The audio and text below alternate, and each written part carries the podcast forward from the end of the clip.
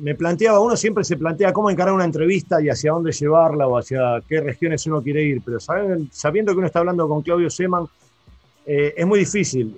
Podríamos hablar con Claudio de filosofía, de docencia, de música, de pintura, hasta de fútbol, si se quiere. Así que uno como arranca, decidí eso, soltar. Arrancamos la entrevista y me imagino que vos nos vas a llevar al terreno que quieras y, eso es lo que más me gustaría, porque Claudio Seman es, es, uno de esos tipos que a mí me gustaría que tengan un programa en Canal 7 a las 12 de la noche, tipo este, como hacían los, curas, ¿viste? Antiguamente, lo que somos un poco más grandes. Y que hable 15 minutos de lo que él quiera, ¿viste? Y ya está, escucho el programa y me voy a dormir tranquilo. ¿Estás bien lo que digo? ¿Te gustaría hacer un programa así? Me gustaría. de hecho, hice algún programa, no en tele, ¿eh? en ese sentido, en Radio Nacional, este, que se llamaba La Otra Puerta, ¿no? Y era encarar al, personaje desde el lugar donde nadie lo encaraba. Normalmente a todos nos gusta chusmear, es como una novela oral, ¿no? una novela es la historia de una vida completa. Y este, ah, una, una de las tantas definiciones. Y este, a mí me gusta esa porque es poética. Me gusta esa porque, porque además eh, apunta a lo que a los seres humanos nos gusta, que es chusmear, meternos, curiosear en la vida del otro, saber qué hace, qué no. Por ejemplo, a mí me encanta en este momento mirar dónde estás vos.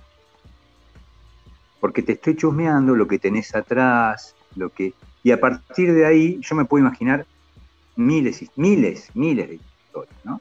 Por los estantes, por los cuadernos, por los útiles, y este, hacía un programa que se llamaba La Otra Puerta, y era, te decía, encarar al, al entrevistado por donde no, hablando, por ejemplo, imagínate que hablas con,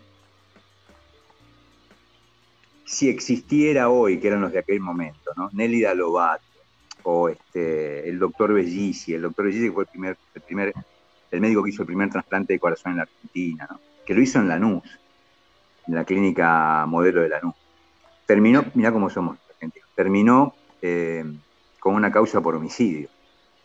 Aquel primer trasplante. Aquel primer trasplante de corazón terminó con una causa por homicidio porque el hombre muere, el trasplantado muere finalmente, y este, entonces lo acusan a Bellici de homicidio. Las cosas que tenemos acá, como somos nosotros. Y este, bueno, encararlo desde, desde otro lugar cuáles eran sus ah. amigos, el primer amor, la escuela primaria, siempre quiso ser médico, pero no hablar de lo que todo el mundo le va a preguntar, porque eso está todos los días en, en los medios. Y, a partir de ahí, vos sabés que a mí me, me gusta reflexionar, imaginarme qué es la noticia. Si la noticia es aquello, hoy me da la impresión de que se transformó en aquello que queremos escuchar todos los días. ¿no? Si no, es como mirar películas repetidas. ¿Viste que, hay mucha gente que le gusta mirar películas repetidas? Sí, a mí. Prefiere la película. Bueno, bueno, no te ofendas, pero muchas veces me da la impresión de que, bueno, tener cierta previsibilidad en lo que voy a ver. Ya sé cómo va a terminar, sé lo que va a ser. Eh, no digo que sea de fiaca, ¿eh? pero eh, no hay novedad en la película repetida. Y me da la impresión de que en las noticias de hoy tampoco hay novedad. Siempre estamos mirando una película repetida. En cambio, cuando vos entrevistas y mirás el lado de la persona, mirás a la persona, ahí siempre hay una Siempre hay algo nuevo. Porque es la vida. Bien. Es la vida. Y yo te pregunto a vos sobre tu día, eh, todo lo que me vayas a contar es nuevo. Si yo te pregunto a vos sobre tu opinión sobre la marcha de los a favor de la cuarentena, de los en contra de la cuarentena, ya sé lo que me vas a decir. ¿Me entendés? tal, cual, tal cual. Este, un, tema que no quiero obviar en este, en este encuentro, Claudio, si me, si me permitís, es, bueno, nosotros arrancamos el programa hablando de, del Día del Ferroviario este, e hicimos alusión en, en la introducción a, digamos, a cómo se desmanteló la red ferroviaria en la década del 90 durante el gobierno de Menem y Dualde. Sí, señor. Y bueno, vos este, les comentábamos a los oyentes que vos fuiste funcionario del gobierno de Dualde en la subsecretaría de medios, si no me equivoco. Y bueno, quería preguntarte, a ver, ¿cómo es, cómo es un poco estar ese del otro lado? ¿Cómo es? Me voy a hacer cargo, me voy a hacer cargo de todo. Mira, eh, ¿qué, quiere decir esto? Vos sabés que yo soy peronista, vengo del peronismo, de una casa peronista, milité en el peronismo, fui funcionario peronista, no solamente como subsecretario de medios de la Presidencia de la Nación, fui director de Radio Provincia de Buenos Aires durante buena parte de la gobernación de Dualde. Sí. Terminó la gobernación, yo volví a la universidad a dar clases, este, tuve que seguir trabajando como cual, no, me, no me sobró nada. Este, quiero decirte, no fue que al otro día yo podía seguir viviendo de lo que había ganado eh, como funcionario, tuve que ir a trabajar porque al mes siguiente a mí no me entraba plata. Lo mismo me pasó cuando dejé la secretaría. Al mes siguiente tuve que salir desesperado a buscar laburo porque no me entraba plata. Y en esos años, no sé hoy, pero créeme que yo ganaba más en la función privada que en la función pública. Yo gané siempre mucho mejor en la función privada que en la función Este, sí, eh, si no te quedas con ningún vuelto pegado en la palma de la mano, la verdad que la función pública empobrece, no, no deberías salir de ninguna manera fortalecido económicamente de la función pública. Como te decía, este, yo cuando ejercí la función pública dejé el periódico. Eso tengo que ser eh, muy sincero con vos, yo para mí era incompatible. No, no, porque me coma el verso de la objetividad y la subjetividad, ni nada por el estilo, sino porque yo sabía que iba a estar defendiendo algo que quizá no debía defender. Era parte de, la cosa. Entonces, ahora, menemista no fui nunca. Yo te voy a contar eh, el entretelón de cómo me sumo al equipo de Dualde. Yo dirigía el diario La Unión de Loma de Zamora. Dirigía ese diario. Vengo de la gráfica. Yo había pasado por este, el diario La Voz, el de, que dirigía, que era, mejor dicho, no lo dirigía, pero que era de Vicente Leonidas Sadi, el padre de Ramoncito. ¿sí? La, voz, la voz de los que no tienen voz era. Después se había elaborado en La Razón. Los del PJ ¿Eh? de eh, Catamarca. Eh, exactamente, era, el, era histórico gobernador de Catamarca antes de la dictadura. Después de la dictadura, este, ya fue Ramón, ¿no? Y bueno, y después todo el escándalo de María Soledad y la debacle de Ramón Sal. Este, pero eh, Vicente era otra cosa, el padre. No, era más bien del ala de izquierda del peronismo, era un diario identificado como un diario de los Montos. Este, yo empecé trabajando ahí, después fui a La Razón, después fui a NA, después trabajé un tiempo en una revista que se llamaba Entre Todos, que la, que la dirigía Quito Burgos, entre otros de los que trabajaban ahí o escribían ahí estaba Fray eh, eh el movimiento Todos por la Patria, que después tomó el regimiento de la Efectivamente. El MTP, sí. Este, sí, que estaba el doctor Baños, eh, todo lo que era la coordinadora radical. Eh, ¿Te acordás? Nosiglia, Sturin. No, no, pero eso en el MTP no. No, la coordinadora radical estaba, estaba vinculada con esta revista. Ah, ahí va. Eh, digamos, lo que se podría haber llamado como una especie de izquierda progresista, que yo ya a esta altura de mi vida no sé si existe. pero, pero estaba ahí, ¿viste? Bueno, fui a trabajar ahí y después terminé dirigiendo este diario, La Unión de Lomas de Zamora, un diario centenario, que creo que existe todavía. Y me, llama Dualde, él era vicepresidente de la Nación. Este, y me dice, mira, yo quiero que te integres a mis equipos de trabajo. digo, mire, doctor, hay, algún problema. Me dice, ¿por qué? ¿De la plata? Digo, no, no, no. no él era vicepresidente en eso. Mm. No, no, el problema no es ese. Le digo yo. dice, ¿y cuál es el problema? Es que yo soy peronista. Y usted no sé. Muy bueno. Ya venía Dualde de, una experiencia, digamos, una trayectoria de varios años dentro del peronismo, pero no del partido, digo. Claro. Claro, él había sido eh, intendente de Lomas de Zamora Sí. y eh, diputado nacional también. Y este Se lo, se lo relacionó, se lo relacionó ¿Eh? Claudio con aquella matanza en Lomas allá por 1974, cuando él era concejal. Y sí, porque al fin y al cabo esa matanza es lo que a él lo termina catapultando a la intendencia. ¿Está? Digamos, la- eh, Dualde no fue elegido intendente por el voto popular en aquellos años antes del voto. Claro. Dualde integraba la lista de candidatos a concejales con las cuales elegido, creo que Ortiz, no me acuerdo el nombre del intendente de ese momento, al que dirime eh, y después viene la matanza y él termina quedando como el concejal mejor ubicado en la lista y ante la, ante la cefalía, vos sabés que asume, cuando no hay intendente, asume el primer candidato a concejal que exista, que esté, de la lista con la que ganó ese intendente. Exacto. Bueno, fenómeno. Y ahí cayó Dualde. Que él dice que venía de la rama, que viene de la rama del gremialismo. No lo sé si es cierto no lo es cierto. No, la verdad que no sé si viene de la rama.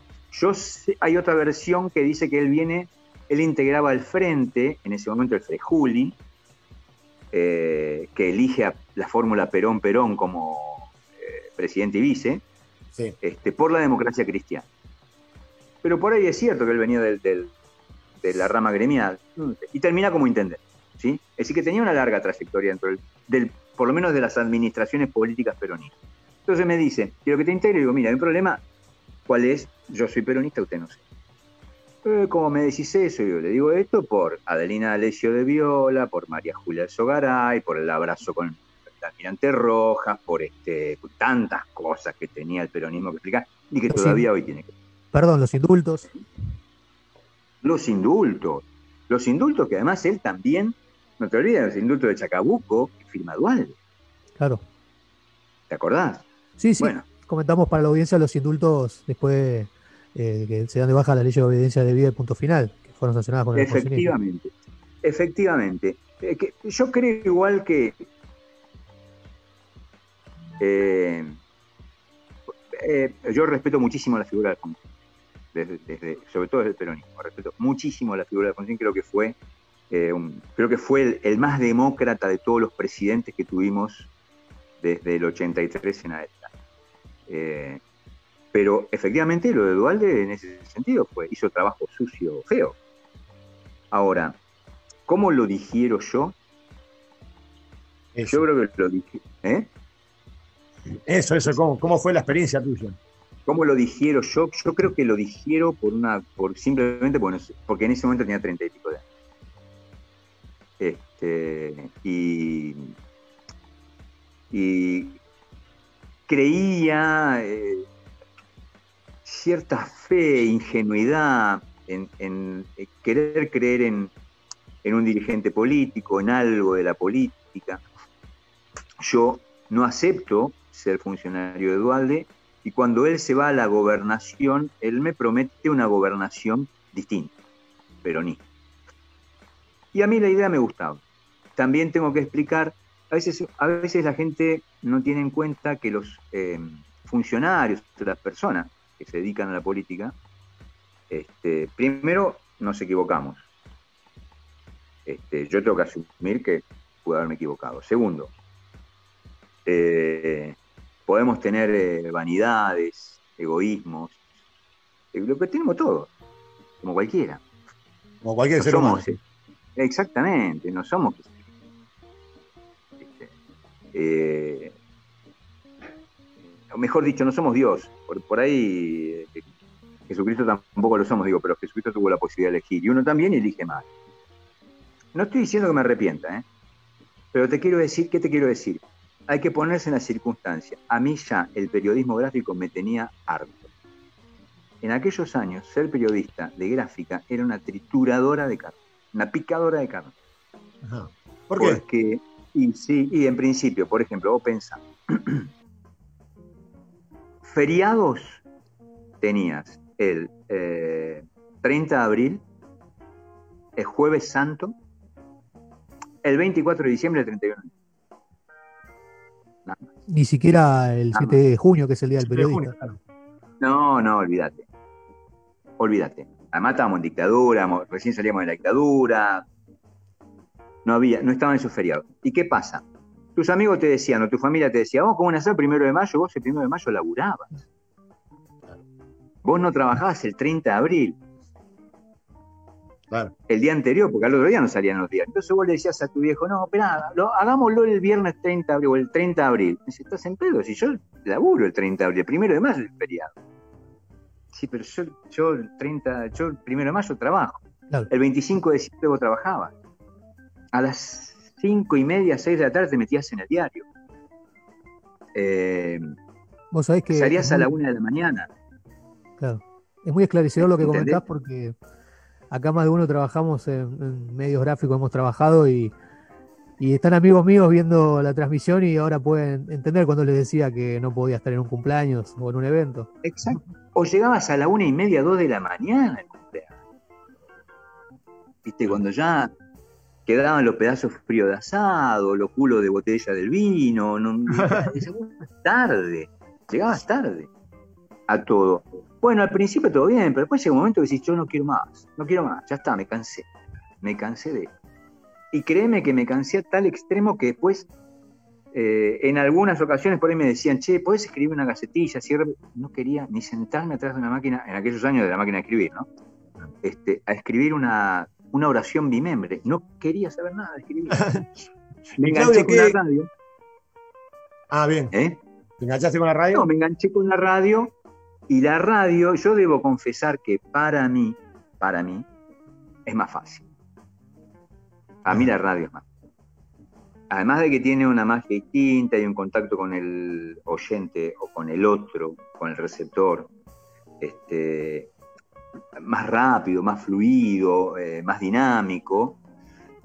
Este, también tiene el riesgo, ¿no? Vos no podés decir retiro lo dicho. Vos en la gráfica borrá, tachá, volvés, sí, corregís. Acá vas sin red, ¿no? Te tiraste y ya te tiraste. Pero la radio es más fácil. Cuando vos laburás en la gráfica, vos tenés que cubrir, ponerle una manifestación. Vas a la manifestación, caminás con los manifestantes, grabás, te morfás los cascotes, los gases, lo que sea. Llegás a la redacción y recién ahí empieza tu laburo. Que te pones a escribir. Claro. ¿Sí? Pero cuando vos estás en la radio, hiciste el informe, saliste y ya está. A lo sumo grabarás algo más para el informativo y se terminó. Vos te sentás en un estudio de radio y tenés un productor. En la, en la gráfica, normalmente, el productor de tus notas sos vos. Es el doble laburo. Terminás, la gráfica terminás haciendo de redactor y de editor al mismo tiempo. De todo. Terminás haciendo de productor, cronista y redactor. Todo lo haces vos. A lo sumo, si tenés suerte, el jefe de página o el editor de la sección te titula. Claro. Pero si tenés suerte. Algo que con las leyes, eh, el estatuto del periodista que lo protegen de, no hacer tareas que no le corresponden, que hoy están más incumplido que nunca. Hoy en boga está mucho el tema de del rol del fotógrafo, que hoy con un celular le piden a un cronista que saque fotos, que sean buenas, que las edite después en computadora y las publique junto al artículo. Me ha pasado. Hoy, muchachos, el rol del periodista está hecho mierda. Desde el punto de vista del estatuto, está hecho mierda. Hoy, un tipo que hace radio tiene que saber operar también. ¿Sí? Yo los veo a veces y lo veo que me molesta mucho cuando en la misma facultad donde yo doy clases, les enseñan a hacer periodismo con su propio celular. A editar con su propio celular y además digo, che, no seamos funcionales a la precarización del laburo del periodista. Hay un estatuto. Hay que hacer respetar el estatuto. Y desde las mismas universidades estamos enseñando para que violen ese estatuto y ser funcionales a la patronal periodística. ¿Somos tarados o qué? Me molesta mucho, lo he visto que lo hacen, y es más, no solo que lo hacen, sino que depende de que lo hagan bien para aprobar la materia. Y créeme que me rompe muchísimo el aspecto. Muchísimo. ¿eh? Me molesta. Son muy crítico en general, ¿no, Claudio? te llevo por ahí un poco a la pedagogía del, sistema pedagógico actual. Alguna vez este, decías que si sacamos una foto de un aula en 1950 y sacamos una foto de un aula ahora, es bastante similar y es distinto eso a lo que pasa en otras áreas, ¿no? Si la comparamos con un auto de 1950, un auto de ahora, hiciste esa comparación, que muchas áreas de la sociedad y de la cultura se han desarrollado mucho y la educación la ves estancada. Y la educación la veo estancada.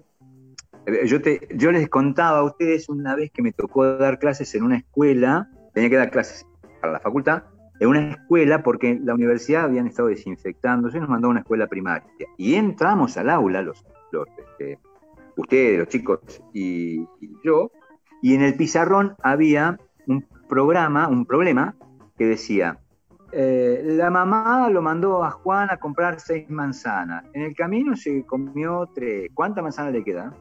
Y yo pensé, ¿será el mismo Juan de cuando yo iba al colegio? ¿Es la misma mamá? todavía mandan a los hijos a comer manzanas, a comprar manzanas a la verdulería con plata, no tienen miedo que los arro que lo roben, que lo secuestren, lo violen, le, roben los órganos.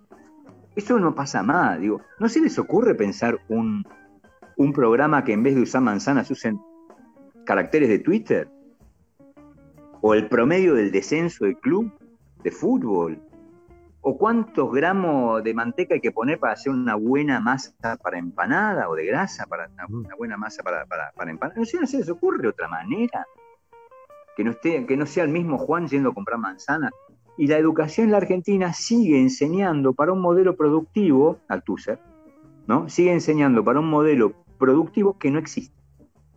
Sigue enseñando para un modelo productivo en serie cuando el modelo productivo en serie que eh, eh, reclamaba masas ingentes de cantidad de trabajadores y que hoy, la verdad, para producir lo mismo que se producía en 1930, se necesita la décima parte de los trabajadores que se necesitaban en aquel momento. Una fábrica como, Firestone o Bristol, no sé cómo se llama ahora, la que está acá en la Bayol de, de neumáticos, que en algún momento tenía tres turnos, producción completa, ahí trabajaba mi padre, por eso te lo puedo decir, había más de 5.000 trabajadores en todos los turnos, 5.000 trabajadores en una sola fábrica, ¿sí? Hoy lo resuelven con 250. Muy curioso. Todos los turnos. Muy curioso lo que comentás porque yo soy oriundo de Luis Dillón y mi abuelo materno, cuando vino del campo, se, se, afincó acá con mi abuela y el primer trabajo que tuvo fue ahí en la Firestone. La Firestone, bueno, mi viejo también. ¿Cómo se de apellido? Eh, de ese lado, Lendes. El lado materno. Lende. Lendes. Terminamos siendo primos al final, ojo. ¿eh? mira, ¿y de qué campo vino? ¿De qué, ¿De qué parte del campo? De Tandil. No me que vino de pila. ¿Eh? De Tandil. Ah, de Tandil. De Tandil, mi este, abuelo y, de, Colman, Chajarí, cerca de Chajarí, mi abuela. Pero me comentaba esto siempre mi abuela. Yo a mi abuelo no lo conocí, pero el relato de mi abuela, de mi madre, eh, las jornadas arduas, digamos, por esa época salía laburo, salía mucha. Un policía motorizado lo, llevó a, a Firetone, le dijo: están buscando gente para trabajar. Y los recuerdos van por ese lado, el amontonamiento de obreros este, sufriendo a veces condiciones infrahumanas, ¿no? sí, es cierto. Este, mira, yo formo parte de una generación que todavía pudo eh, que no conoció lo que era. Yo viví, yo crecí en una Argentina de pleno empleo. Una Argentina de pleno empleo, impensado, ¿no? Una Argentina de pleno empleo que es una desocupación, una desocupación que rondaba el 3,5 y el 5, entre el 3,5 y el 5%. Una Argentina de pleno empleo. Yo decidía, todavía cuando era joven, jovencito, ¿eh? 18, 19 años, decir, dejo de laburar acá, voy a pedir trabajo y voy a conseguir. No me imaginaba que no iba a conseguir la generación que vino después fue aquella que salía del secundario con la mochila del no vas a tener trabajo. La mía seguro lo conseguía. Incluso ojo, ¿eh? Creo que fuiste, no, creo que fuiste de la última generación que tenía el sueño de la casa propia. Ahora ya nuestros hijos sueñan con el alquiler propio, como mucho. Pero te, iba, a decir, este, ¿volverías a ser este funcionario del gobierno? ¿Te quedó bien el registro de esa formación tuya? ¿Volverías a ser? Sí, sí, sí, porque, sí, porque en lo personal, digamos, eh, yo soy de los que creen que si me toca ser barrendero, mi cuadra va a ser la mejor, barrida. Entonces, yo, mi función eh, fue buena. Digamos, cuando yo dirigí Radio Provincia, Radio Provincia ganó los primeros Martín Fierro del interior en toda su historia, ya, tenía más o menos 60 años. La radio entre el 94 y el 2000 la dirigí yo. Y este, nunca había ganado Martín Fierro, ganó Martín Fierro. Compré eh, los, los transmisores para hacer la FM y, y este, se hizo la FM, no la, no la hice yo, pero se hizo la FM nunca tuve ninguna causa de corrupción ni nada por el estilo. Es decir, hice compras grandes, no me, no, me pueden decir nada. Este, Señores, hay políticos honestos. Acá les presentamos en Fibre Sábado políticos honestos. Claro, después me asqué de la política, porque la mierda, ¿no? También. Pero, ojo, este, después cuando fui subsecretario de medios, yo, eh, fue una época complicada esa, fue una época muy difícil porque fue el que se vayan todos, el, eh, después de, la, de los cinco presidentes, ¿te acordás, no? Puerta, Radio Estado, Puerta. El peor momento, sí, sí. un momento muy complicado. Y a mí me tocó tener a cargo la imagen argentina en el exterior. Y este, era difícil, era complicado y era una experiencia muy interesante. Y también yo me fui a la función pública y al otro día que me fui a la función pública, eh, tuve que ir a trabajar mejor dicho, empecé a buscar laburo, volví y retomé las cátedras en la, Universidad de Loma de Zamora y en la UAI también, en la Universidad Verde Interamericana, y este, que me fui, de ahí me fui, ni siquiera fui a cobrar, este, de, la, la indignación con la que me fui. Y este, y, y bueno, después este, me empecé a hacer me fui a estudiar afuera, fui a estudiar a la George Washington, que es una de las universidades de comunicación política de las más importantes por ahí. En esos años estaba ganando Obama, estaba en campaña Obama, y este, así que tuve la suerte de, de, no participar, de presenciar un poco de manera directa también las elecciones en las que triunfa el primer presidente negro. Así que yo la política eh, no, yo no soy de despreciar la política, todo lo contrario. Yo creo que la única manera de cambiar algo es con la política. No hay, no hay otra alternativa que no sea con la política. Lo que pasa, y lo hemos charlado bastante, Gonzalo, em, estamos confundidos con lo que creemos que es política y, lo que no es política. Claro. Este, no hay manera de... Decime. No, perdón, digo, y en esta zona de matices, de grises, ¿no? De líneas delgadas, de qué es y no política, y bien mencionadas, esa campaña, bueno, qué sorpresa, saber que la presenciaste muy cerca, la que dirige a Obama como candidato demócrata a presidente y como decías, el primer afroamericano, y muy comentada, hablando de, periodismo, de política, de comunicación, adaptada a los tiempos que corren, eh, muy innovadora y muy revolucionaria y que fue tomada como modelo la campaña en ese sentido de Obama a través de lo que era el surgimiento de las redes sociales hace ya casi 12 años. En ese sentido, ¿crees que de todas maneras, a pesar de todo, como eh, la precarización y la flexibilización y en ese sentido el advenimiento de las nuevas tecnologías pueden este, complicar el trabajo histórico del periodista y violar el estatuto? ¿No, se puede, no nos podemos servir en ese sentido de esas herramientas para hacer algo, digamos, en ese sentido, vamos a decir, acorde a los tiempos que corren y, serio y profesional y digno? ¿Se puede? ¿Está la esperanza? Con la, con la nueva tecnología, con esta tecnología nueva, siempre, yo veo, a ver, mira, ¿ves? Esto es una copa de vidrio, de, transparente. Es, una, es una tecnología, es tecnología. Y mejoró la forma de tomar el vino. ¿No? La tecnología, depende cómo la usemos. Todo depende cómo lo, finalmente terminamos usándolo.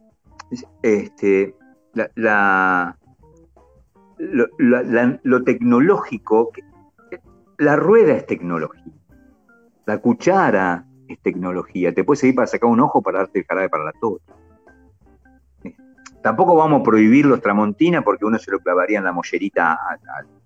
¿No? ¿no? podemos este, prohibir los, cuchillos tramontina. Este, eh, yo creo que la tecnología sirve, es buena, debería ayudar. El problema son las intenciones. El problema es qué hacemos con la tecnología nosotros nada más. Yo creo que eh, la tecnología es apenas una herramienta. A ver si te puedo. La tecnología es solamente una herramienta. Después, eh, los, que la, los que la cagamos somos los que estamos acá haciendo la cosa. Digamos, si yo voy a utilizar la tecnología para simplemente decir, voy a poner en un terreno polémico. Eh, nosotros somos el amor y ustedes son el odio. ¿Está? Bueno, si yo uso la tecnología mediática para un discurso de esa naturaleza, no tengo ninguna chance de hacer algo bueno. No importa quién es el amor y quién es el odio, ¿eh? Si yo a un compatriota, antes de compatriota, lo considero odiador, estoy, mirá, acuerdo, acuérdense que soy peronista, ¿eh? no se vayan a confundir. si yo a un compatriota, antes de verlo como compatriota, lo veo como odiador, difícilmente me puedo sentar a hablar. Entonces, ¿para qué usa la tecnología? Yo podría haber utilizado la tecnología para otra cosa, para buscar un consenso, para buscar un acuerdo.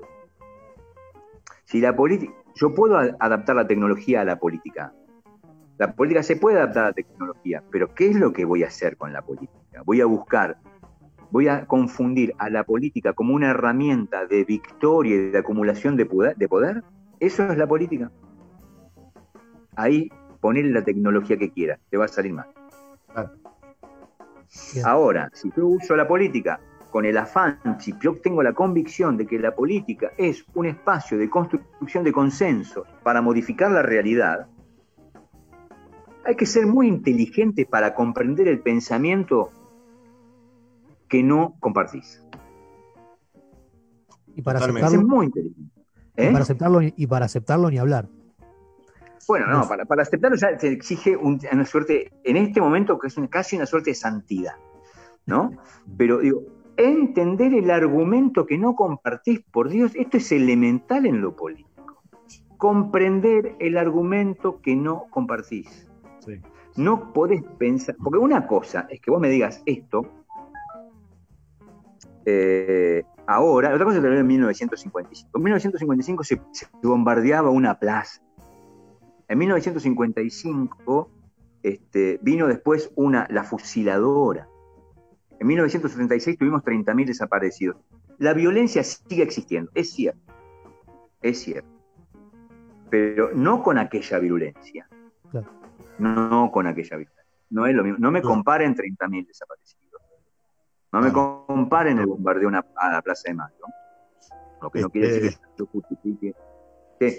Decime. No, tal cual, tal cual. Yo comparto eso, sí. Eh, es más, de hecho, creo que hemos evolucionado en parte, yo siempre lo veo así. Si hoy 2020 el referente de la derecha es Mauricio Macri y con todo lo que se le pueda criticar está muy lejos de ser Videla y creo que hasta la derecha ha evolucionado en ese sentido. Claudio, la verdad que este, eh, nos queda recontra corto el tiempo y, como vos sabés cuánto te aprecio y cuánto me gusta escucharte, tendríamos que hacer un programa especial de dos horas con vos y me encantaría hacerlo. Este, pero bueno, te tiro una última cortita que, me gusta hacer. Vale recomendame eh, un libro y un autor. ¿Puede coincidir o no? Ah, a ver. Bueno, voy a, voy a ir por los. Eh, el elogio de la madrastra. Es, un, es Vargallosa. Este, También, pero una más. Eh, y un autor. Este es Vargallosa, ¿no? Pero García Márquez. García Márquez. García Márquez. en su laberinto. Este, pero, pero, pero, pero es muy, eh, pero es muy injusto, porque también te recomiendo a Marechal. A Leopoldo Marechal. No puedo evitarlo. sí, un gusto enorme charlar con ustedes. Muchas gracias, Claudio. La verdad que fue un placer y me encantaría escucharte ahora. Ya nos vamos saludos a ver Saludos al productor, ahí al vecino, que de Guillón. ¿Eh? Un abrazo grande, Gonzalo. Gracias. Y ustedes no se vayan. Ahora seguimos con más fiebre de sábado. Un poquito de música, Guille, me tirás y seguimos con el programa.